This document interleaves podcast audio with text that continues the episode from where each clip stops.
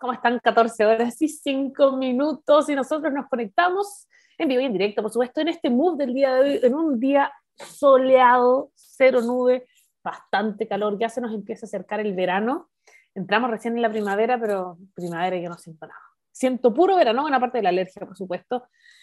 Y les quiero contar, eh, a propósito de, de actos vandálicos, que eh, eh, hoy día tuve un problema con un cable operador porque no tenía internet, pero ya volvió al parecer, que decían que, claro, no, no, no, había suministro por actos de vandalismo. Y dije, bueno, estos neandertales no, no, no evolucionaron.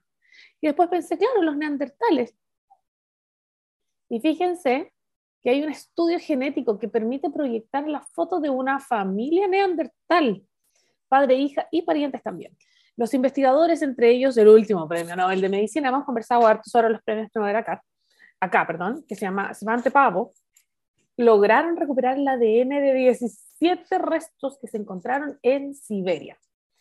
El análisis de estos 13 individuos neandertales encontrados en dos cuevas en Siberia permite esbozar la instantánea de una familia neandertal, un padre y su hija adolescente, además de dos parientes, y además arroja luz sobre cómo podría haber sido su organización social. Yo creo que hay otros neandertales por acá dando vuelta todavía, eh, les aviso. Están por ahí. No se han extinto eh, liderado por investigadores del Instituto Max Planck de Antropología Evolutiva, el estudio se centra en los restos neandertales de las cuevas de Shahiraiska y Or Orklandnikov, que se encuentra a menos de 100 kilómetros de la cueva de Nisova. Según los resultados, estos neandertales ocuparon brevemente estos dos lugares, pero hace 54.000 años. Los investigadores, entre ellos el último premio Nobel de Medicina, Svante Pavo, lograron recuperar el ADN de estos 17 restos neandertales al número, al mayor número de estos restos neandertales que jamás se ha encontrado, ¿verdad? Eh, y jamás secuenciados en un solo estudio. bueno, en concreto, estos 17 restos proceden de 13 individuos neandertales, 11 en un lado y 2 en otro lado, 7 hombres y 6 mujeres, de los cuales 8, 8 eh, eran adultos y 5 niños y adolescentes. Demasiado interesante. Bueno, entre, entre, estos restos estaba la de un padre neandertal y su hija adolescente, describen en la revista Nature estos autores que también encontraron una pareja de parientes de segundo grado, un joven y una mujer adulta, quizás una prima, una tía o una abuela incluso, y el análisis indica que vivieron en la misma época. El hecho de que vivieran al mismo tiempo es bastante emocionante, significa que probablemente procedían de la misma comunidad social. Así que por primera vez podemos utilizar la genética para estudiar la organización social de una comunidad neandertal, que es un tremendo descubrimiento. Otro hallazgo sorprendente es la bajísima diversidad genética dentro de esta comunidad consistente en un tamaño de grupo de 10 a 20 individuos. Y esta cifra, explican los autores, ¿verdad? Es bastante más baja que la registrada en cualquier otra comunidad humana antigua o actual incluso, y se asemeja más al tamaño de los grupos de especies en peligro de extinción. Los científicos también descubrieron que la diversidad genética de los cromosomas Y, Y, ¿no? transmitidos por la línea masculina, es mucho menor que la del ADN mitocondrial, que es transmitido por las madres, y en los individuos lo que sugiere que las mujeres tenían más probabilidades de migrar que los hombres. ¡Cáchense! Ahora ustedes se preguntarán, ¿cómo era la vida de los neandertales? Bueno, los neandertales de Shagirskaya, Shagirskaya así se llama, y Oklandikov, cazaban ibises, los ibis, ¿verdad? Eh, caballos, bisontes, otros animales que migraban por los valles fluviales que dan a las cuevas, ¿no? También recogía materias primas para las herramientas de piedra, decenas de kilómetros eh, de distancia, es decir, imagínense lo que caminaban. Y según los investigadores, la aparición de esta misma materia prima, tanto en la cueva, en, una como en la otra, apoya los datos genéticos de los grupos que habitaban estas localidades y estaban estrechamente vinculados. Además, anteriores eh, de un dedo fósil de la cueva de Nisova demostraron que los neandertales también habitaron las montañas de Altai, donde están dos cuevas que ahora ya han sido estudiadas mucho antes, ya hace, la vez pasada les dije que era 54.000 años, ahora 120.000 años. Sin embargo, estos datos genéticos muestran que los neandertales de eh, Chariskaya y Orklandikov no son descendientes de estos grupos anteriores, sino que están más relacionados con los neandertales europeos. Los autores advierten que el tamaño de la muestra que se utilizó para este trabajo es pequeño y pudo no ser representativo de la vida social de toda esta población neandertal, que obviamente era una localidad, y eh, porque lo que estudios futuros van a tener que concluir, obviamente, incluir más individuos eh, de otras comunidades para arrojar un poco más de, de, nociones o luz sobre esta organización social de nuestros primos cercanos, los neandertales, que yo he visto por aquí a varios dando vueltas en distintas comunas. Sí, señor. Impresionante, 14 horas 11 minutos y les cuento que tenemos un gran invitado el día de hoy. Nos vamos directamente a hablar de electromovilidad. Va a estar muy interesante, pero antes nosotros comenzamos con la música, como bien ya lo saben ustedes. Y vamos a comenzar con Pixies, esto es Human Crime. Y así comenzamos Move el día de hoy. Chicos, estamos de vuelta a 14 horas y 15 minutos y nosotros nos conectamos el día de hoy para hablar de lleno a la electromovilidad. ¿Por qué? Porque vamos a estar hablando de Smart Car, eh, por cierto, hoy la electromovilidad bate récords en todos lados y la innovadora propuesta de Salfa la tenemos con nosotros, se llama SmartiCard, una app chilena de movilidad por suscripción que suma autos eléctricos a su oferta y vamos a estar profundizando en esto y mucho más junto al CEO de SmartiCard. Le damos la bienvenida a Benjamín Salineros. ¿Cómo estás, Benjamín? Hola, vale, bien. ¿Y tú cómo estás? Muy bien también. Interesantísimo el tema, sobre todo cómo ha avanzado la electromovilidad en el último tiempo. Pero partamos por SmartiCard. ¿Cómo nace? Esto es una, es una aplicación, ¿verdad? Cuéntame un poquito. Bien. Bueno, SmartiCard nace hace aproximadamente tres años, eh, mirando un poquito cómo se estaba moviendo el mundo. Eh, la verdad que eh, es un, estos modelos de suscripción ya, ya llevan su tiempo en Europa principalmente. Son empresas con base en la tecnología que de alguna forma desarrollan eh, estas soluciones de movilidad para que los clientes puedan tener un auto eh, sin todos los problemas que genera tener un auto. Eh, y este modelo finalmente tú contratas un vehículo por un periodo de tiempo, 12, 24 o 36 meses, con todos los servicios. Claro, tú decides, tú de alguna forma configuras tu suscripción en el plazo, en el kilometraje que quieres recorrer y con eso se, se calcula el valor de tu suscripción y, eh, y luego te, entregamos el auto, digamos. Es muy fácil suscribirte porque se hace de manera 100% digital en nuestra, en, en nuestra página web. Sí. Eh, y, y, finalmente el cliente es capaz de tener continuamente una renovación de un vehículo eh, sin todos los cachos que significa tenerlo. Es que ese es el punto y es clave lo que estás diciendo porque se transforma en la solución real. ¿Por qué sumar autos eléctricos? ¿Es mucha la demanda? Cuéntame un poco por qué, por qué por esa, por esa vía. Mira, la verdad que el tema de, autos eléctricos lo comenzamos hace alrededor de unos tres a cuatro meses. Eh, de hecho, creamos como una, una pequeña línea de, de, negocio dentro de Smarticar que se llama Smarticar Eco, que es la solución donde vamos a entregar vehículos eléctricos a los clientes. ¿Y por qué nace? básicamente por toda la tendencia mundial hacia la electromovilidad, que además eh, en, un modelo de suscripción, eh, desde nuestro punto de vista, es mucho más conveniente subirte a la electromovilidad, porque hoy día primero los autos eléctricos son muy caros. Si no fueran tan caros, probablemente se subiría la gente mucho más rápido a la electromovilidad. Si bien, como tú dices, ha crecido mucho, eh, todavía es poquito el, mercado de autos eléctricos en Chile. No supera, te diría, el 2% mm. de, de, los vehículos, así que es bastante pequeño. Y creemos que modelos de suscripción donde tú no eres dueño del auto eléctrico, sino que pagas por su uso, eh, van a acelerar también la evolución hacia la electromovilidad. Oye, importantísimo es el modelo de suscripción que ya me acuerdo que partimos con servicios de streaming como Netflix, como Spotify, y de a poco se empezó a quedar, eh, otras aplicaciones dijeron, oye, esto es lo que la está llevando. Eh, y claro, en, servicios sobre todo de entretenimiento, música, ¿verdad? Eh, series y películas, como lo están haciendo muchas, muchas aplicaciones. Llegó para quedarse. trasladar esto a los autos, cuéntame cuáles son los beneficios de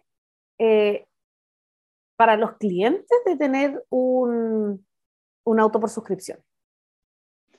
Bien, mira, eh, lo primero, desde el punto de vista del servicio, los clientes no se preocupan de nada en términos de las mantenciones, el permiso de circulación, el seguro, un autorreemplazo, todo ese servicio. ¿sí? Eh, de eso nos hacemos cargo nosotros.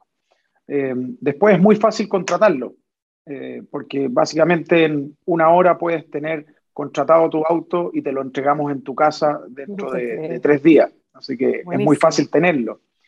Y, y, también hay otros beneficios que muchas veces cuesta dimensionar, que son los financieros.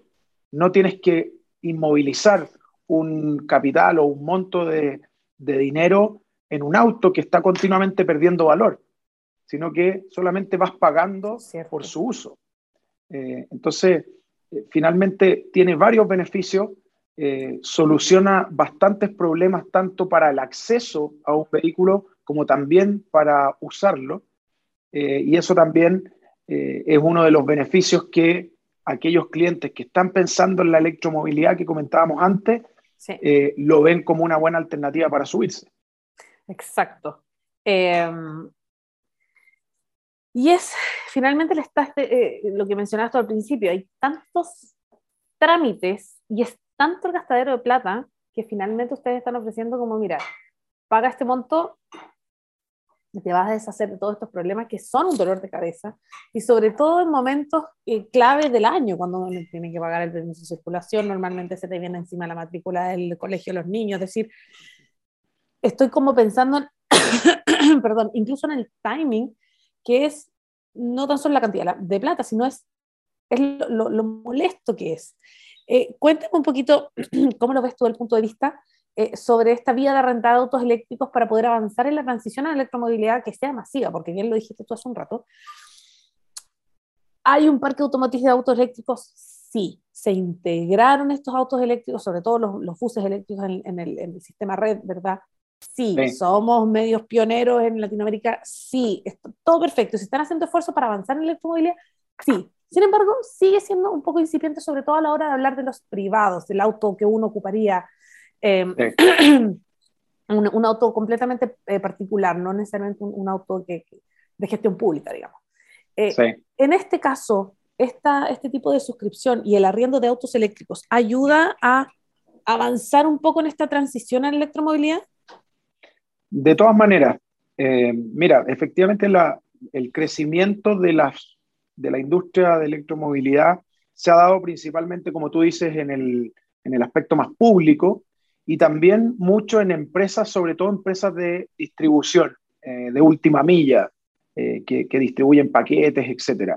Ahí es donde se ha ido desarrollando la mayor cantidad de unidades en el mundo eléctrico. En personas naturales, digamos, todavía es muy incipiente y básicamente porque las barreras de entrada a un auto eléctrico son grandes, sobre todo desde el punto de vista de la inversión, porque los autos eléctricos son caros por otro lado, tienen un grado de incertidumbre en el sentido de, bueno, si después lo tengo que vender, ¿cuánto vale ese auto? ¿Cuánto se desvaloriza? claro, ¿cuánto se devalúa? Eh, Porque uno lo sabe de los vehículos a combustiones. Llegar Chile Auto y, ya sabes. Efectivamente. Pero un vehículo eléctrico, tienes toda la razón, no había pensado en eso. Sí, por otro lado, bueno, ¿cuánto duran las baterías? ¿Qué pasa si, hay algún problema con las baterías, el costo de las baterías es prácticamente el 60% del costo del auto. Entonces, ¿qué, le pasa algo a la batería? Eh, Posterior a eso, bueno, ¿quién da servicio a los autos eléctricos? Hoy día los talleres en Chile están dimensionados para atender autos convencionales. Entonces, ¿quién le da servicio? Bueno, un poco este modelo de suscripción, en cierto sentido, soluciona eh, todas esas barreras de entrada que tiene la electromovilidad y por lo tanto creemos que es una, una forma conveniente, certera, segura también de subirse a la electromovilidad y creemos que por lo mismo va, va de alguna forma acelerar eh, los usuarios personas en autos eléctricos. Oye, y con respecto a estas barreras de entrada, que es muy atingente lo que estás diciendo, muy preciso además. Eh, ¿Cuáles serían para ti las aparte de Smarticar, por supuesto, que es una de las soluciones para poder sobrepasar estos obstáculos, ¿no? Eh, ¿Cuáles serían para ti, si tuvieras la piedra filosofal, por supuesto, de la electromovilidad y, pudieras con una varita mágica solucionar los problemas de electromovilidad que existen al menos en Chile, ¿qué otras soluciones serían convenientes según lo que tú has visto? Aparte de Smart Car, que ya sabemos que es una gran solución. Sí. A ver, mira, eh, hoy día hay otras soluciones. Bueno, primero, adquirir un auto eléctrico también es una, una posibilidad. Eh, efectivamente son de alto costo, pero, pero es una posibilidad. Lo segundo es que eh, hay hoy día soluciones de movilidad tipo Uber u otras eh, que ya están incorporando autos eléctricos a, a, sus servicios. Eh, por lo tanto, es otra forma de ir experimentando en cierto sentido lo que es un auto eléctrico. Ahora, eh, nosotros creemos que también falta mucha educación, de alguna forma desmitificar ciertas cosas. Por ejemplo, uno dice, bueno, el auto eléctrico, no, no sé dónde hay cargadores para auto eléctrico o hay en ciertos lugares. Pero la verdad es que el auto eléctrico en un 90% de las oportunidades lo vas a cargar durante la noche en tu casa. Claro. Y ahí vas a cargar una cierta cantidad de eh, capacidad para recorrer tantos kilómetros en un día. Entonces, no necesariamente tienes que estar yendo a una electrolinera a cargarlo. Eh, hoy día hay empresas que proveen eh, soluciones para, claro claro, más caseras para tener un pequeño cargador en tu, en tu casa, más allá de que tú lo puedes enchufar a la corriente normal de la casa, pero la carga es muy lenta, eh, perfectamente puedes hacer una pequeña inversión para tener un, eh, un, sistema de carga domiciliaria que permita ser eficiente también. Y eso la verdad que, eh, producto del costo que tiene la electricidad versus el diésel o la benzina, se paga muy rápido en términos financieros. Eso es, ¿sabes que Yo creo, eh, creo que lo, lo, uy, que me ha costado. Lo de la educación que me estás diciendo tú es clave. Y además, yo creo que es un tema de costumbre, porque cuando tu auto convencional, la combustión común y corriente, le falta benzina, tú buscas dónde está la primera bomba de benzina. Tengo una acá, tengo una acá y, otra, hay una justo camino a donde voy. Y vas a llenar tu estanque. Y eso no es un, eso no es algo ni siquiera, hoy ya está tan mecanizado porque llevamos tantas décadas y tanto, tanto tiempo con los autos de, combustión que ni siquiera lo piensas. Entonces,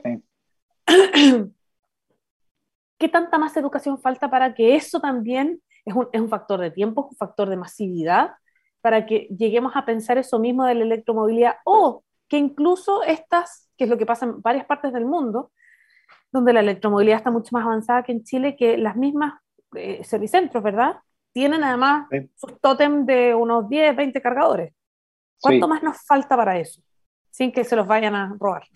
es otro tema. Mira, ese es otro tema. A ver, la verdad que falta mucho. Eh, hoy día hay varias empresas desarrollando eh, electrolineras.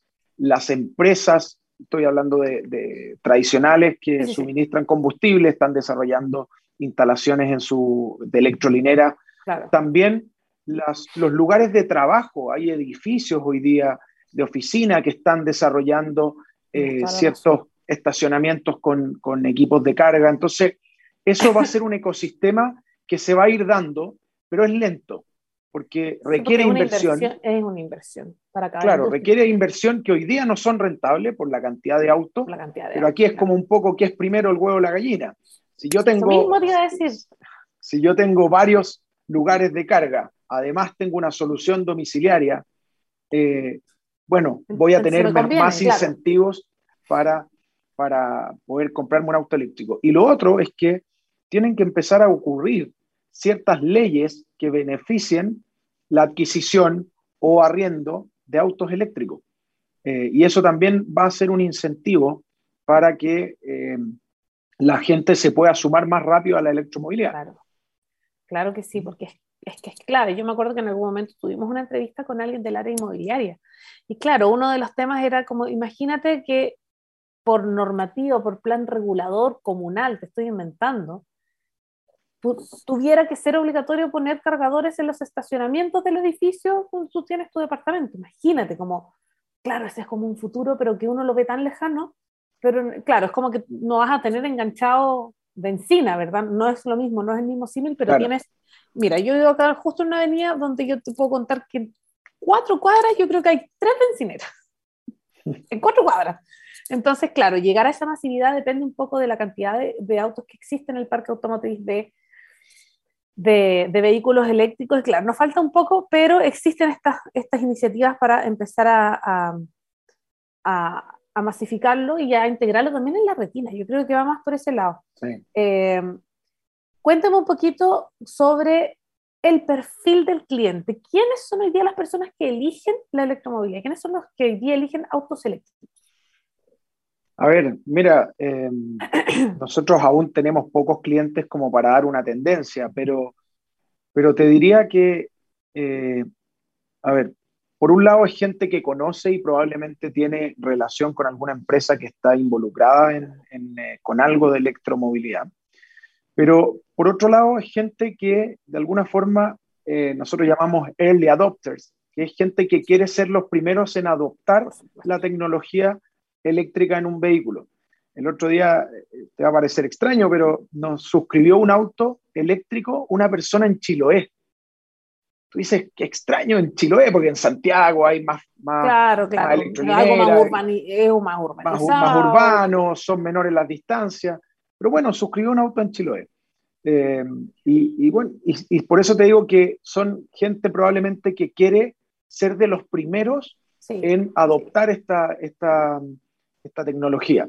Ahora, un punto importante también que está empezando probablemente a acelerar la electromovilidad es que ya hay bastantes más modelos en el mercado en las distintas marcas que tenemos en Chile. Tú sabes que en Chile tenemos muchas marcas de vehículos.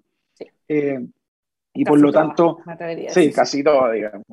Eh, y, por lo tanto, cuando cada una de esas marcas va incorporando uno o dos modelos eléctricos en su, en su mix de, de productos, ya va siendo algo más popular, más interesante, más atractivo.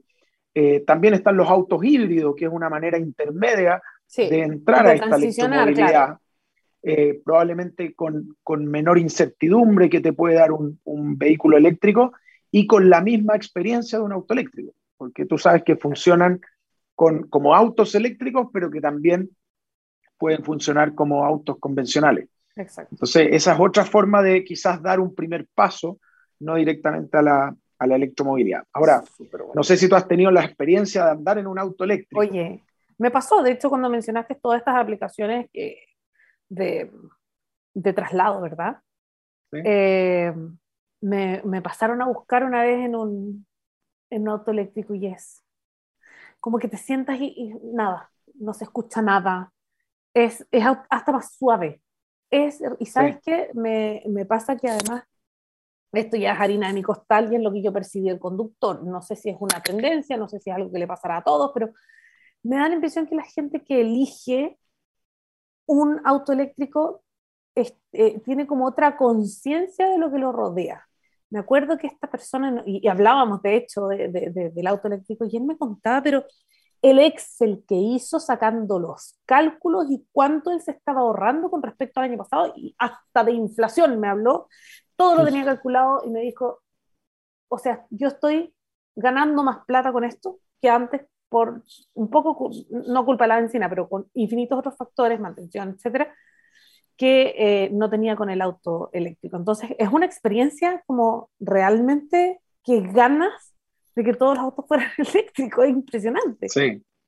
Mira, la verdad, para el que conduce el auto eléctrico, primero es una sensación tan nueva que es muy entretenido. Eso es lo primero. Lo segundo es que en términos de ambiente es una experiencia muy, muy agradable, precisamente por lo que tú decías del ruido. Eh, el auto, al no, como no suena, eh, tú no sabes si está prendido o apagado, eso es como anecdótico, eh, es muy, muy, muy agradable manejar un, un, auto eléctrico. Ahora, hay que tener precaución, hay que saber conducirlos y se va aprendiendo. Eh, también hay que tener mucha precaución con los peatones porque el peatón no te escucha el auto eléctrico. Entonces, eh, puede, puede ahí provocar algún tipo de, de accidente o cuando vas retrocediendo tampoco suena. Entonces, son, son cosas nuevas y hábitos nuevos que, que el, el conductor de un auto eléctrico va desarrollando y va aprendiendo con el tiempo, pero la verdad es que muy rápido, o sea, ya, ya un par de días ya te sientes en, un auto ágil, muy agradable, sin sonido, etc. Así que es una muy, muy buena experiencia. Qué impresionante que ni siquiera me haya percatado de los cambios que uno tiene que hacer y de los nuevos desafíos que te enfrenta la electromovilidad, porque claro, uno dice, bueno, simplemente cambia el tipo de, el tipo de auto. Y en verdad no es, no es solo eso. Querido Benjamín, eh, para quienes recién se están conectando con nosotros, estamos con el CEO de Smarticar, Benjamín Salineros. Hablamos de electromovilidad y mucho más. Vamos a profundizar mucho más en lo que están haciendo ustedes en Smarticar, pero antes te quiero invitar a que nos vayamos a la música, ¿te parece? Bien, encantado. Vamos a hacer un corte entonces con quién más, sino es el, él, el único, el exclusivo, Freddie Mercury. Este es Living on My Own. Y ya volvemos. Chicos, estamos de vuelta 14 horas y 38 minutos. Estamos con un gran invitado del día de hoy. Estamos sacándole el jugo al CEO de Car. Bienvenido, Benjamín Salineros, una vez más. Hola, vale, gracias. Oye, eh, estamos hablando de electromovilidad, eh, haciendo análisis en profundidad. Eh, y yo quiero saber cuáles son los tipos de autos que tienen, cuál es la oferta que ustedes entregan hoy día a sus clientes. De autos eléctricos, por supuesto. Sí, Hoy día, bueno, hemos empezado con, con un auto eléctrico, que el modelo es un Maple 30X, es un vehículo de origen chino, que es un sub pequeño, eh, tiene una autonomía de 300 kilómetros, más o menos en, si tú la cargas en, en tu casa, va a cargarse en alrededor de 16, 17 horas. Perfecto. Eh, y, y, eso permite que perfectamente cada dos o tres días lo estés enchufando en tu casa. Más, Bueno, a menos que te, te, muevas fuera de Santiago, digamos. Pero, pero en general, un, tema importante que ha ido creciendo cada día más tiene que ver con la autonomía. Todos los modelos nuevos que van llegando cada vez tienen más autonomía. Eh, y eso es, es importante para también simplificar eh, el, el, proceso de carga digamos, del, del, vehículo. Ahora, otro, otro tema bien, bien importante es que dependiendo del origen del vehículo, tienen distintos tipos de cargadores. Hay esto es como los cargadores de teléfono. Sí, por supuesto. Hay, dependiendo de la marca. Hay un formato cargador chino, hay uno japonés, hay uno no europeo, etc. Entonces, también para el quien acceda a un vehículo eléctrico, es importante que eh, se informe bien de, eso técnicamente. Bueno, y tú me preguntabas por, por la oferta partimos con ese, con ese vehículo y estamos trabajando ahora en poder incorporar eh, otras marcas con el objetivo de evaluar cómo el cliente va accediendo a, a, otras marcas. La gracia de estos vehículos chinos, que en términos de valor son un poco más asequibles que, que, otros vehículos más de, de, marcas más tradicionales. Eh, que, son bastante más, más caros. Más caros. Eh, por lo tanto, el, el, valor de la suscripción es súper razonable.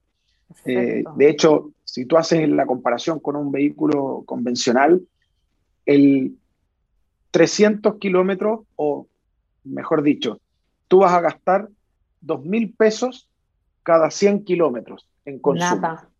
Cuestión que en un, hoy día con una benzina que está a mil pesos el litro, incluso mucho más, vaya a gastar en 100 kilómetros, gastáis por lo menos 10, 15 mil pesos. Entonces, no se compara. No, no se compara. Oye, espera, está, muy, está muy interesante. Estoy ahora en smarticar.cl. Eh, estoy revisando eh, los autos que tienen, la línea Eco, la línea Black, eh, los híbridos también que vienen próximamente, según lo, lo que veo. Eh, y me gustaría saber esto ya es... Eh, ¿Cómo ha sido para ustedes la, alianza que tienen con Voltera? Bien, bueno, Voltera es una, una empresa chilena de capitales chilenos que ellos se han dedicado a ir a China principalmente a buscar modelos de vehículos eléctricos en distintas marcas y poder importarlas a Chile.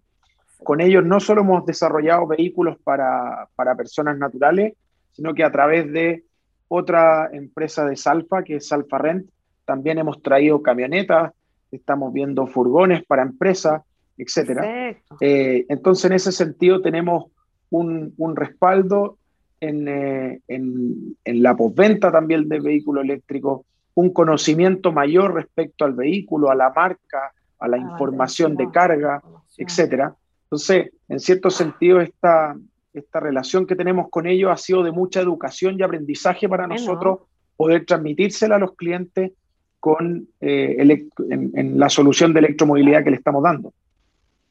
Es, tremendo, tremendo lo que están haciendo y es, es, muy visionario. Ahora yo estoy tratando de hacer el símil con respecto a un rentacar común y corriente. Yo necesito rentar un auto eh, y esto es un modelo de suscripción.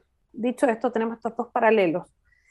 ¿Cuáles son los beneficios y cuáles son, más que los beneficios, cuáles son las garantías y los deberes a la hora de tener un auto y arrendar un, un auto eléctrico? Por ejemplo, si yo arriendo un auto de combustión común y corriente en cualquier rentacar, probablemente debo idealmente devolverlo con la benzina lista, como cuáles son las diferencias y, por ejemplo, y, también explícame cómo funciona el sistema de planes que tienen, porque si yo voy a tener un rentacar, lo arrendo por una cantidad exacta de tiempo, eh, ustedes tienen otra modalidad, cuéntame un poquito cómo funciona para, para poder graficar cuáles son las grandes diferencias.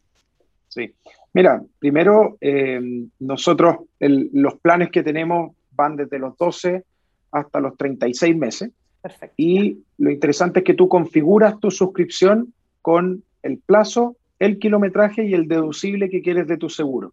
Por lo tanto, cada auto en cada cliente tiene su valor. Si tú andas 10.000 kilómetros, 15.000 kilómetros al año, vas a tener un determinado valor, por lo tanto estás pagando por el uso y no por, eh, por, por, tener el vehículo. ¿bien? Exacto. En el, en el caso de, lo, de los vehículos eléctricos, la verdad es que los planes son eh, similares a los de, los vehículos convencionales eh, y con la diferencia, por ejemplo, que el vehículo de reemplazo que tiene asignado un auto eléctrico también es eléctrico, eh, a diferencia del vehículo convencional. Entonces intentamos que se dé toda esta experiencia. Además, cada vez que nosotros entregamos un vehículo eléctrico, con la gente de Voltera le hacemos una capacitación de alrededor de 30 minutos al cliente para que conozca el vehículo, cómo cargarlo. Además, evaluamos eh, la instalación de carga o dónde va a cargar el vehículo en su domicilio, con el objetivo de tener certeza de que no va a tener ningún problema de corte de luz o algo en la carga. Y estamos trabajando también con ellos en poder empezar a incorporar eh, cargadores domiciliarios para que los clientes también tengan esa solución de carga un poco más rápido en la casa. Entonces, sí, efectivamente hay otros servicios que tenemos que entregarle a los clientes porque están adoptando una nueva tecnología, están entrando a algo muy desconocido muchas veces y, esa incertidumbre hay que disminuirla, sobre todo con educación.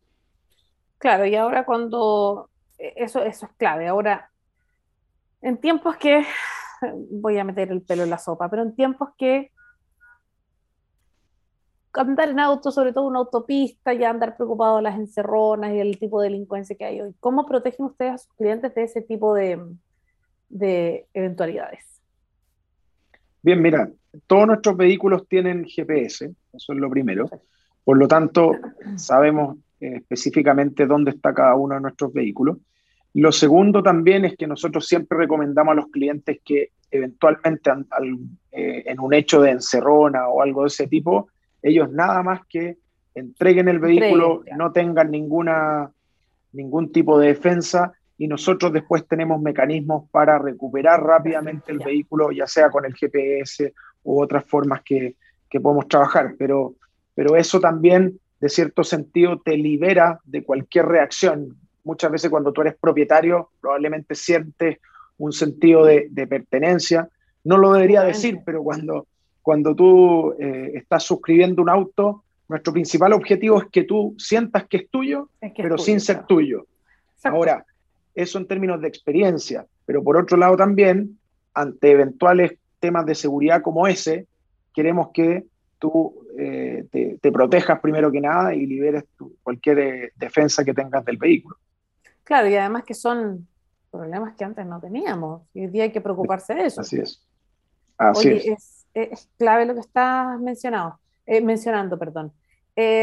Ahora, ¿cómo y por qué crees que se está abriendo el mercado a los autos eléctricos? ¿Será que los valores de repente están un poco más accesibles? Yo me acuerdo que hablar de un auto eléctrico, invento, el 2013 era casi 10 años atrás. Era como, me acuerdo que un amigo tenía un auto eléctrico y era como, ¿qué ovni es este? De verdad era como una cosa que, no se hablaba mucho. Y hoy día ya tenemos el concepto al menos un poco más en la retina. Em, me gustaría saber de tu punto de vista, ¿qué es lo que está, qué es lo que está, serán las políticas globales, las COP25, las COP26, serán las, eh, serán los, existen incentivos, serán las políticas locales que están ayudando a que se integre un poco más la electromovilidad. Hoy día ver, eh, no sé, eh, carritos de estos como autos más pequeños de última milla eléctricos es una cosa de todos los días. Te digo, voy a una avenida y los veo todo el tiempo. Entonces, ¿qué es lo que, o los precios son más accesibles? ¿Qué es lo que crees tú que está sucediendo ahora con, con la electromovilidad que al parecer está avanzando? Bien. Mira, primero yo creo que hay temas culturales, sobre todo esta conciencia ecológica, de sustentabilidad, de cambio climático, eh, acelera de alguna forma que la, la gente, digamos, cambie su, su, manera de pensar y probablemente vaya hacia una tendencia de ese tipo. Lo segundo, eh, es que ya hay más oferta de autos eléctricos, por lo tanto da más confianza a subirse a un auto eléctrico. Cuando tú antiguamente veías un auto eléctrico, dos autos eléctricos, uno dice, no, no sé si quiero ser el primero en subirme, digamos, pero cuando ya hay oferta en todas las marcas, ya ves también en soluciones de movilidad como la nuestra o como las de, de, de, contratación así de, movimiento, de traslado, eh, también lo mismo, hoy día ya es muy normal que a tu casa te llegue un paquete en un, eh, en un furgón eléctrico. Exacto. Entonces, ya el, el, el, la conciencia del auto eléctrico ya está en tu vida, ya está en tu entorno.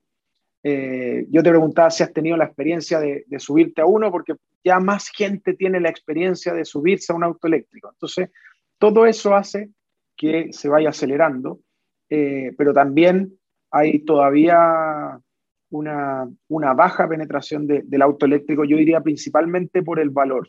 Eh, yo creo que esa es la, la, principal barrera de entrada. Eh, subirse a un auto eléctrico comprándolo es bastante, bastante plata que tú tienes que sí. inmovilizar. Exactamente, es una inversión inicial que no, no es menor. Eh, ¿Te parece que faltan más incentivos, faltan más políticas públicas para poder avanzar más rápido en la electromovilidad o está necesariamente ligado a eh, que sean precios más accesibles? Mira, yo te diría que hay un tema eh, mundial de la velocidad con la cual se producen autos eléctricos y también con la velocidad que vamos a poder traer autos eléctricos, porque claro. hoy día el, el uso en Europa hace que gran cantidad de autos eléctricos se vaya a Europa lo mismo en el caso de China, que producen mucho auto eléctrico para su propio uso.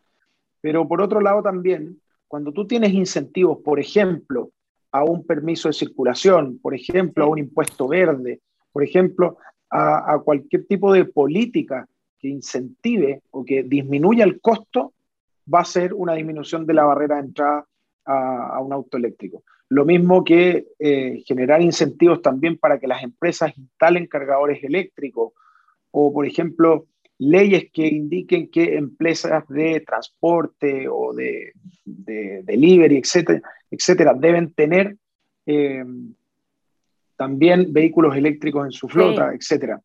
Eh, por otro lado, el otro día también nos presentaban una moto eléctrica.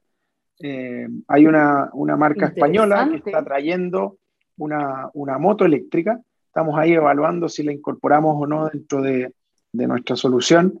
Y, y, claro, también es una alternativa. Hoy día tú ves cada día más motos, sobre todo para las empresas de, de delivery. Sí, pero, pero también moverse en una moto eléctrica es otra forma de subirse a la electromovilidad. Te juro por Dios que quiero. No, no, no me subí a una moto eléctrica, pero quiero. Y encuentro que, claro, sin ir más lejos con, con, los scooters, que igual llegaron hace rato. Entonces, la, la electromovilidad, sí. claro, tienes razón, está en la retina, pero claro, tiene que seguir impulsándose de una manera un poco más masiva, eh, como lo que están haciendo ustedes ahora, por supuesto, con Smarty Car. Eh, planes para el próximo año, porque ya sabemos que viene eh, este auto híbrido, ¿no? Están trabajando ya con uno que es el auto completo de, de la línea Eco. Sí. sin contar los secretos del mago, por supuesto, cuéntame qué viene para el próximo año. Ningún problema. Mira, el objetivo es poder tener una, una buena oferta en la línea Eco.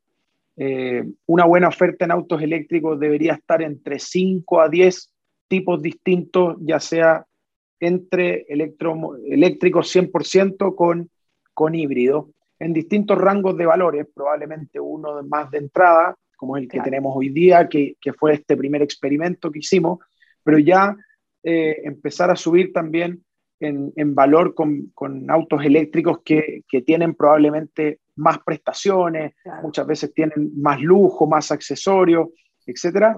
Eh, y hoy día tienes autos eléctricos de, de, gran valor. Uno dice, el sueño es tener un Tesla en Smart, en, en Smartigar, ese es un sueño ahí que, que, en algún momento lo vamos a tener. Eh, pero bueno, hasta ahí, sí, seguramente vamos a tener por ahí un, un, Tesla eléctrico en algún momento en Smartigan. No me estoy comprometiendo para que no, después no me cobren la palabra, pero... Pero puede ser, es un sueño que, puede que es lograble. Parte de la, de la oferta. Así que eh, eso es lo que queremos desarrollar para el próximo año, una mejor oferta en distintos rangos para que la decisión de subirse a, a un auto eléctrico sea más fácil eh, y siempre también simplificándote eh, la forma de, de, tenerlo. Fantástico.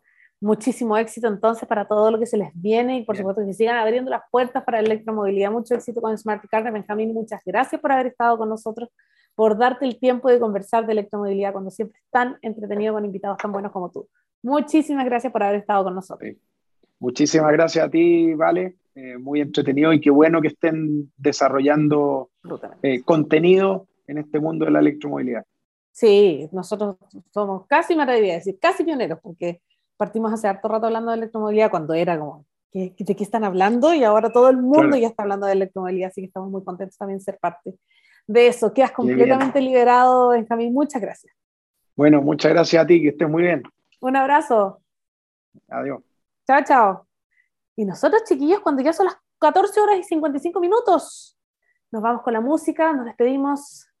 Reach out and touch dururun. ¿No? Era obvio de Pitch Mode, pero por Dios que canté mal. Personal Jesus. Lo dejamos hasta acá. Y nos vemos. No te rías, te ríes. Reach out and touch faith. Mejor, mejor que, que ellos lo canten, ¿cierto? Sí, yo sé. Eh, nos vemos en el próximo capítulo.